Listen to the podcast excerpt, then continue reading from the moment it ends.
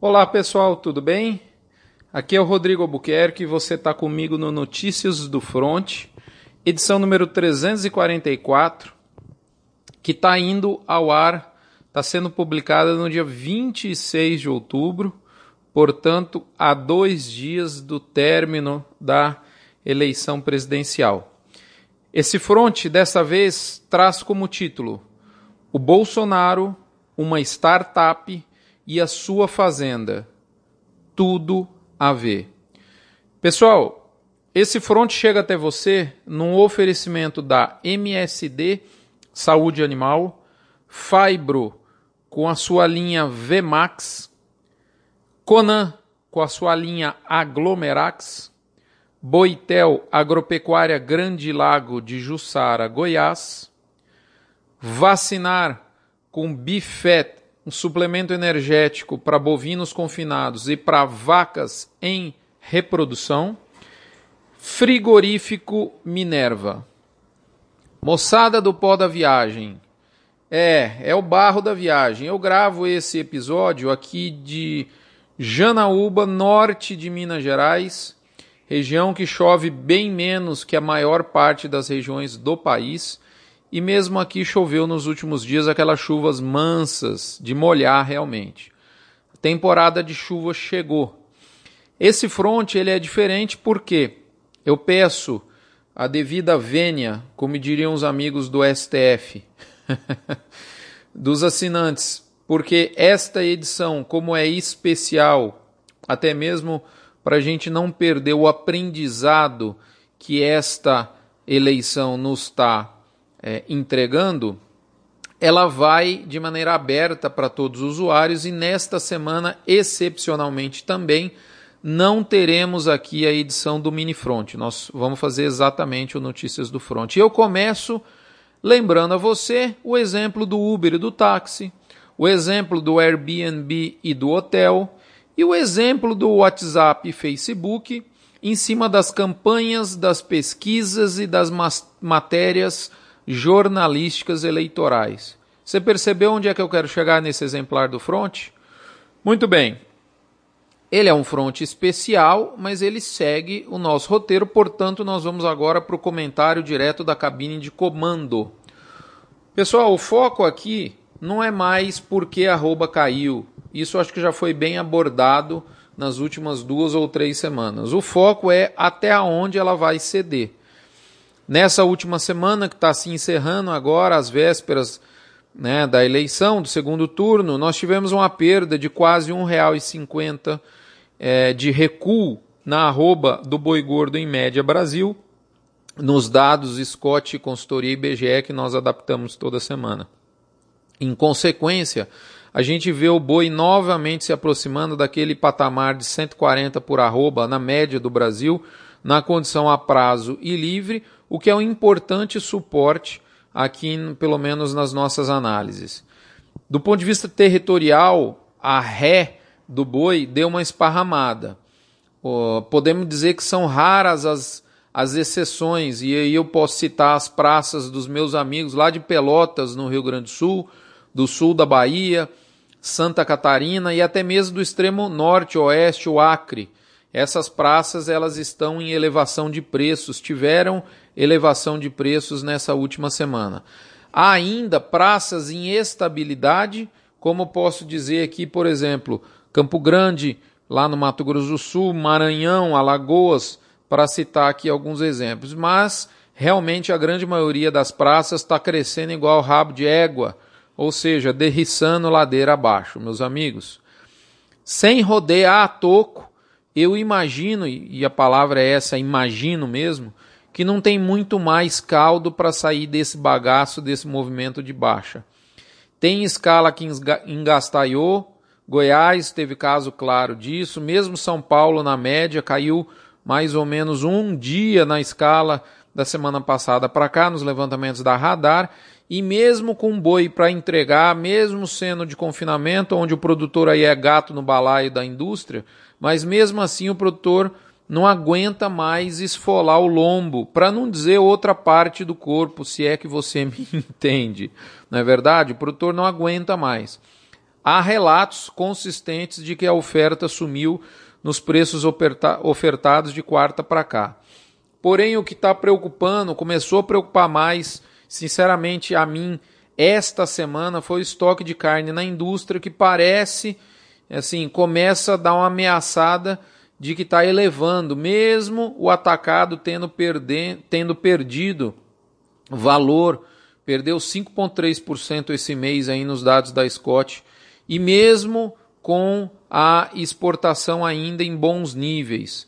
A gente percebe aí a indústria com um pouco de dificuldade de escoar essa produção aí mais no mercado interno. E, e é justamente isso que não deixa o frigorífico voltar a ter fome nesse momento, apesar de, dessa escala dando uma encurtadinha e dessa margem está é, dentro da normalidade. Ele podia pagar mais se ele quisesse, né? não está matando cachorro a grito, não. Essa foi a famosa semana do teste da compra na baixa. Eu não sei não. Eu, o resultado não foi muito bacana não, mas eu não creio mesmo assim que nós voltemos para uma perna de alta nos próximos dias. Talvez, e aí eu acredito, numa estancada dessa sangria. O que eu é, não tenho muita dúvida é que não deve passar é a vontade do frigorífico de fazer, como a gente fala na prática, fazer ruindade no preço.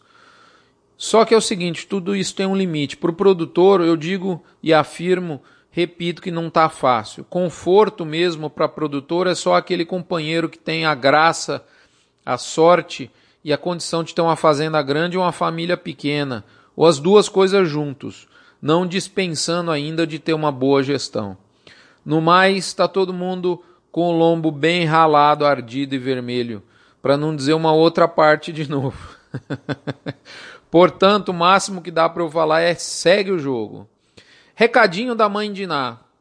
Lembrando que esse front está sendo gravado nas tardes da sexta-feira, aqui direto de Janaúba. E eu, a mãe de Ná, eu trago aqui o recado dela. Ela fala aqui pra gente o seguinte: que ela está se atrevendo num outro campo. Ela acredita que no domingo vai rolar uns 60% para o B17 e 40% para a turma do Lulad, né, com variação de até 5, 5 pontos percentuais. Mas no caso da mãe de Iná, essa variação ela é num sentido só, ou seja, em favor do B17. É o que nós vamos ver, né? não é verdade, moçada? Muito bem, Bife Radar vinha em linha com a semana passada e eu fico aqui coçando para aumentar o percentil da recuperação, mas ele mantém aí 45% a 45%, empatada o percentil de queda e de estabilidade e apenas 10% de alta. Hora do quilo. Muito bem. Tem gente que já começou a ter saudade, a perguntar da tal das vacas vazias da estação de monte, do toque, da última estação de monta, que essas vacas vazias, uma vacada mais gorda, aí pelo menos com a costelona lisa. Tem gente que está com saudade dessa vaca. E eu digo para essa turma, karma. Eu mesmo estou assuntando onde é que andam as tais. Mas eu digo que elas ainda demoram, como diriam os mineiros aqui, meus conterrâneos de jornada nesse fim de semana, elas demoram ainda mais um cadinho para chegar nas noras de abate. Portanto, nada de mudança muito forte por hora. Essa onda de queda para mim não se sustenta, o que não quer dizer que o boi vai engatar uma recuperação forte. Eu não vejo também isso muito no horizonte. Muito bem.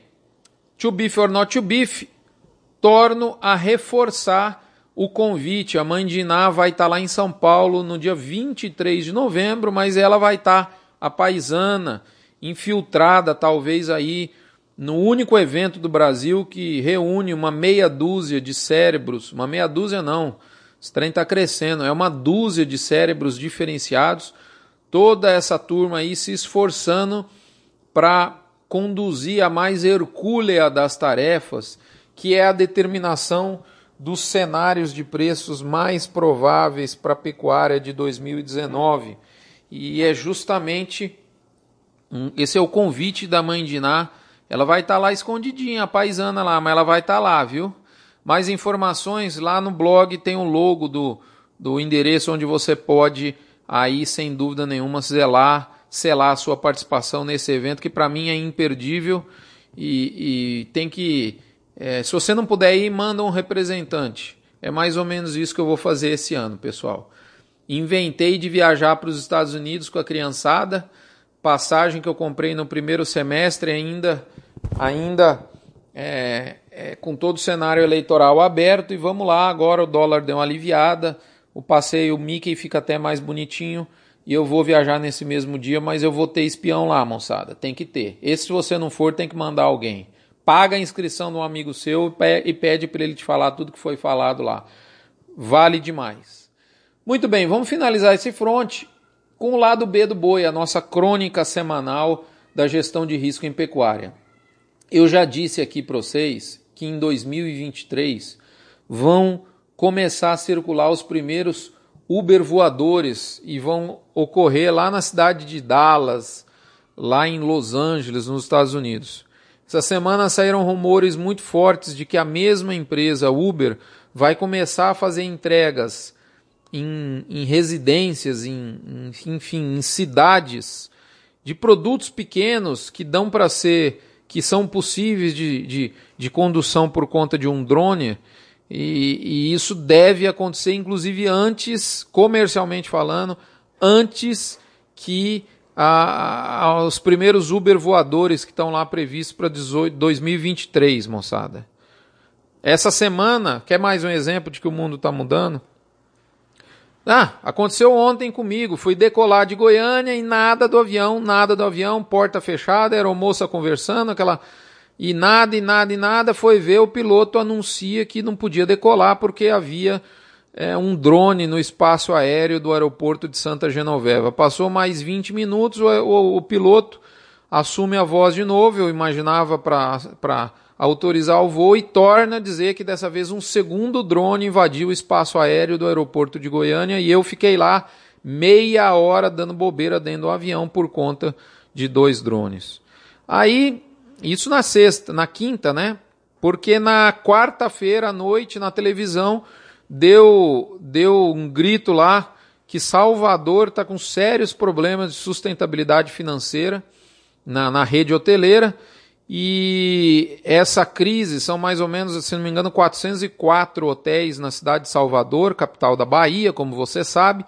E essa crise nos hotéis de Salvador seria em decorrência do péssimo desempenho da economia, algo que a gente sabe que vem ocorrendo desde 2015, porque essa, esse desempenho pífio, né, a maior crise da, da, dos 100 anos de história dos números econômicos do Brasil, eles dissecam a demanda empresarial e essa rede hoteleira, desculpe, de Salvador não dá conta de sobreviver só com a demanda das festas, né, moçada? Precisa de um pouquinho de empresa para pagar a conta. Empresas estas que estão espantadas da cidade, de fazer evento na cidade, e muito em função da ineficiência do governo, né? Não precisa nem dizer qual governo que é, é um governo que deu PT, perda total lá em Salvador, no centro de convenções que está desativado. Vocês imaginam uma capital brasileira com centro de convenções desativado. A demanda empresarial vai para o vinagre, literalmente. E além disso, a matéria citava concorrência com serviços alternativos que disponibilizam vagas através do uso da tecnologia, a exemplo do Airbnb. Pessoal, quer mais uma? Quer mais uma? Quer mais um exemplo? Olha, eu dei exemplos práticos da minha vida, da sua vida, da vida de quem é lá de Salvador, de quem vai visitar Salvador, de Uber voador, de drone e etc, etc. Quer mais um exemplo de que o mundo está mudando? Professor Marcos Fava Neves, né, no, no Facebook essa semana, para mim fez a, uma frase muito pequena, mas para mim foi a melhor conclusão do que está ocorrendo nesse, nessas eleições. Ele escreveu exatamente assim, abre aspas, essas eleições me mostraram que as mídias sociais fizeram com a imprensa algo semelhante ao Uber com os táxis. Um novo tempo começou, fecha aspas. Pessoal, precisa desenhar? Deu para entender? O mundo não vai mudar. O mundo já mudou. Isso não é para mais adiante, não, pessoal. Isso é para hoje. E aí eu te lembro, vocês pararam para perceber que aquelas produções cinematográficas dos programas de TV, de horário eleitoral, da TV aberta, aquelas viagens nababescas dos candidatos Brasil afora a bordo dos sinistros jatinhos particulares emprestados, aquelas mega estruturas dos comícios, tudo isso pode ser substituído e com maior efetividade por uma live no Instagram e no Facebook, moçada. Milhares de reais são economizados por qualquer candidato que tenha simplesmente um celular e uma banda larga. Essas matérias tendenciosas desses jornalistas com claro viés ideológico nefasto viram vexame público para a emissora em poucas horas. A gente vê vídeos com milhares de dislikes, são retirados do ar às pressas. Eu mesmo noticiei um no meu Instagram da Miriam Amélia Leitão com mais de 300 mil dislikes. Pessoal, isso, tira, isso sai do ar, vira vexame. Não dá para cercar mais, foi com a corda no popular do curral. O povo, o poder do tá na mão do tá no povo, como diz a, a frase sábia e célebre da democracia, só que mudou. Agora o poder tá na não é que o poder tá com o povo, o poder tá na mão do povo. É óbvio que tudo isso ainda vai se acomodar. O exemplo é os táxis. Eu mesmo, quando eu vou para o aeroporto, eu já tive problema com Uber na ida para o aeroporto. Imagina perder uma palestra por conta de um atraso de um Uber. Né? Minha esposa já me socorreu. Então, quando eu vou para o aeroporto, eu vou de táxi. Na volta do aeroporto, eu volto de Uber. Do aeroporto de chegada para o hotel onde eu vou palestrar, eu vou de Uber, tá tudo certo. Né? Se acontecer alguma zebrinha mais de táxi, é quando eu preciso realmente uma, um, um horário mais firme. Então dá, tem espaço ainda para os dois, mas é fato que o espaço mudou. Né? O Uber está dividindo claramente ganhando muito espaço dos táxis. Eu não, não precisa ser muito inteligente para perceber isso. Mas a coisa deu uma acomodada. Também não ficou só Uber no mercado. Né? Tem muito taxista de confiança que está fazendo muito trabalho e ganhando muito dinheiro.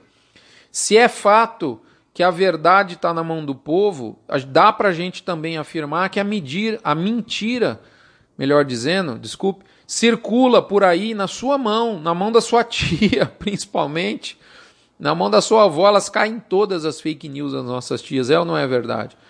Essa mentira circula por aí, a gente precisa ter um filtro melhor, as leis precisam se adaptar. Em resumo, a gente está lidando hoje com um mundo em ebulição, um mundo em transformação. Agora pare e pense. Você acha que a sua fazenda, que o negócio que você tem, ligado à agropecuária, ao agronegócio, você acha que vai continuar o mesmo? Você, você acha que vai ter mesmo uma bolha impedindo que esse movimento fluido de uma realidade que está mudando, você acha que vai ter uma bolha que vai impedir que esse movimento inunde o seu negócio? Claro que isso tudo vai atingir você, já está atingindo, atrasou meu voo meia hora a porcaria do drone, né? E toda essa transformação essa mudança de rota que a gente está passando precisa de um líder, moçada, precisa de um plano de voo, precisa de um piloto. E é você esse sujeito, não precisa olhar para trás, não, é você mesmo que eu estou falando. É com você, minha amiga, é com você, meu amigo. Então, você podia perguntar, Rodrigo do céu, esse trem está doido, qual é uma atitude que eu, como líder da minha fazenda, líder do meu projeto, posso ter com esse mundo maluco, esse mundo lábil que muitas vezes substitui estruturas extremamente onerosas por atitudes simples e baratas? E a minha melhor sugestão para essa pergunta que você podia me fazer agora é: assuma o estilo startup de ser. Abre aspas, estilo startup. Esse, essa, esse pedaço dessa minha última frase também é o título do livro de um cara chamado Eric Ries, que é a minha inspiração, um livro que eu tive acesso, é a minha inspiração para o raciocínio que eu faço aqui agora para você. É um, é um livro que eu absolutamente recomendo para você que está labutando no, no universo das empresas, sejam elas startups, sejam elas corporações centenárias. Esse livro é fundamental para você entender esse modelo de hoje. Seja você diretor, seja você vendedor de balcão aí da sua agropecuária de interior, seja você veterinário, agrônomo ou tecnista que entrega para os seus clientes herbicidas que entrega para os seus clientes nutrição, que entrega para os seus clientes saúde animal, que entrega para os seus clientes arame. Você trabalha em empresa, você é atendido por empresa, esse livro faz umas reflexões muito bacanas. E essa palavra da moda, ou seja, o estilo startup, que é o nome do livro. Startup, essa é uma palavra da moda e ela quer dizer exatamente o quê? O que, que essa palavra quer dizer? No meu melhor entendimento, até porque já fiz parte de uma startup, talvez alguns de vocês sabem, mais recentemente, startup pode ser sim uma empresa em início, muitas vezes e principalmente ainda sem produto, é uma ideia com um monte de gente reunido em volta dessa, dessa ideia. Mas também startup pode ser um time dentro de uma estrutura corporativa grande e tradicional. O que é fundamental é que é essa chamada startup tenha uso de tecnologia, ela tem que fazer uma ruptura com alguma raiz produtiva, alguma raiz do passado. Ela tem que ter escalabilidade, ela tem que ter inovação. Ou seja, ela tem que focar a solução de um problema de um público-alvo selecionado e nessa solução muitas vezes reduzindo dramaticamente os custos. O Eric Ries, ele fala que startup é um grupo de pessoas que produzem um produto ou um serviço, eles estão desenhando esse novo produto, esse novo serviço, ele é novo, ele tem inovador, ele é inovador, ele é escalável, e isso é feito numa situação de extrema incerteza. Veja bem, o Eric Ries, que é um dos maiores entendedores de startups do mundo, não diz que necessariamente startup tem que ser uma empresa. E aí, vamos pensar no modo como Bolsonaro fez a sua campanha. Ele envolveu tecnologia, ele escalou, escalou voto e escalou financeiramente porque ele reduziu o custo e ele inovou no meio de algo que era uma absoluta incerteza, levar uma facada, quase morrer às vésperas de um primeiro turno, concorrendo com a turma do, do partido da, da perda total. PT, perda total. Então, rapaz, em poucas semanas, o que era uma incerteza absoluta ficou uma situação impossível dos concorrentes competirem com ele, independente do que aconteça com o resultado do domingo, mas eu não tenho dúvida nenhuma desse resultado. E detalhe, o, o, homem, o homem da facada gastou muito menos. Essa turma gastou muito mais e não deu conta de concorrer com ele. O Bolsonaro e a equipe, de fato, fizeram a primeira startup eleitoral de sucesso do mundo. Sem dinheiro, com a facada no bucho, o sujeito inovou no jeito de fazer política, escalou voto, reduziu o custo, e é exatamente essa lição que eu acho que a gente tem que tirar, dentre outras, para o nosso negócio. Talvez eu volte nesse, nessa, nesse, nesse momento aqui do, do, do Bolsonaro, porque tem muita lição para a gente tirar disso. Uma startup revolucionando você mesmo, a sua empresa. É isso que você tem que fazer dentro da sua fazenda. Esse é um dos maiores ensinamentos que essas eleições podem dar para os nossos negócios. Quer um exemplo, no, vamos falar assim, do agro no estilo startup? As máquinas de aplicação de herbicida com leitor infravermelho, que aplicam o produto apenas onde é criticamente necessário. As tentativas de várias startups do agro é, tentando viabilizar a pesagem do gado por foto, ou então no sistema de, de, de, de autopesagem por balanças, como já existe hoje comercialmente no mercado, é, pela, pela Bosch, inclusive, uma mega de uma empresa, uma turma bacana que fez esse produto inovador. Quer um exemplo mais próximo ainda? Dê uma olhada na forma como você distribui suplementação para os seus animais a pastos. Muitas fazendas é, focam o custo do sal mineral, do suplemento mineral posto barracão, mas o boi e a vaca não vai até o barracão para comer o produto, moçada. E muito pouca atenção se dá na logística de distribuição e nos seus custos diretos e indiretos entre o barracão e o coxo. Então, o custo do quilo de suplemento mineral posto no coxo tem uma enorme amplitude, mesmo quando se compara fazendas com suplementos comprados semelhantes em termos de preço com estruturas de divisão de pastagens semelhantes. Sendo mais direto, o que eu quero falar para você, meu amigo, é que você tem que assumir o estilo startup de ser. Você aí como líder tem que se tornar uma startup e estudar, por exemplo, a fundo a política de distribuição de seus suplementos do seu gado a pasto. Por exemplo, A escala vem na esteira da intensificação produtiva que sua fazenda deve ter ou dos seus clientes e quem sabe aí na mecanização dessa distribuição, na racionalização, uso do GPS e na inovação que vai poder te trazer enorme redução de custo. Que o exemplo do Bolsonaro, independente do que acontecer no domingo, e para mim está certo que vai acontecer, nós não devemos ter jamais hipótese nenhuma o clima do já ganhou, menosprezar o lado de lá, pelo contrário, trazer os eleitores do PT para governar esse país junto com a gente, todos nós sermos, a partir de agora, fiéis fiscais do Bolsonaro. Nós não, ser, não, temos, não temos que ser é, devotos do Bolsonaro, nós temos que ser fiéis a ele do ponto de vista de fiscalizar o seu serviço e gritar fortemente se ele fizer algum desvio. Nós temos que descobrir várias oportunidades que certamente existem dentro do nosso negócio. Como ele fez quando ele viu essa oportunidade com relação à tecnologia dentro da campanha eleitoral. Um detalhe, meus amigos, para finalizar: permita-se errar. O erro faz parte fundamental do estilo startup de ser. Só quem erra inova. Portanto, exponha-se ao erro o erro é a única porta aberta para o seu aprendizado e para a melhoria dos seus processos. De fato, eu afirmo para você, minha amiga e meu amigo, só dá para acertar depois de errar muito. Se te, se te sobra medo de errar, eu também tenho a certeza que te falta coragem para acertar. Até a próxima, fiquemos todos com Deus. E é isso aí. Um novo tempo no nosso Brasil. É a minha esperança e que assim seja. Fiquem com Deus, até a próxima.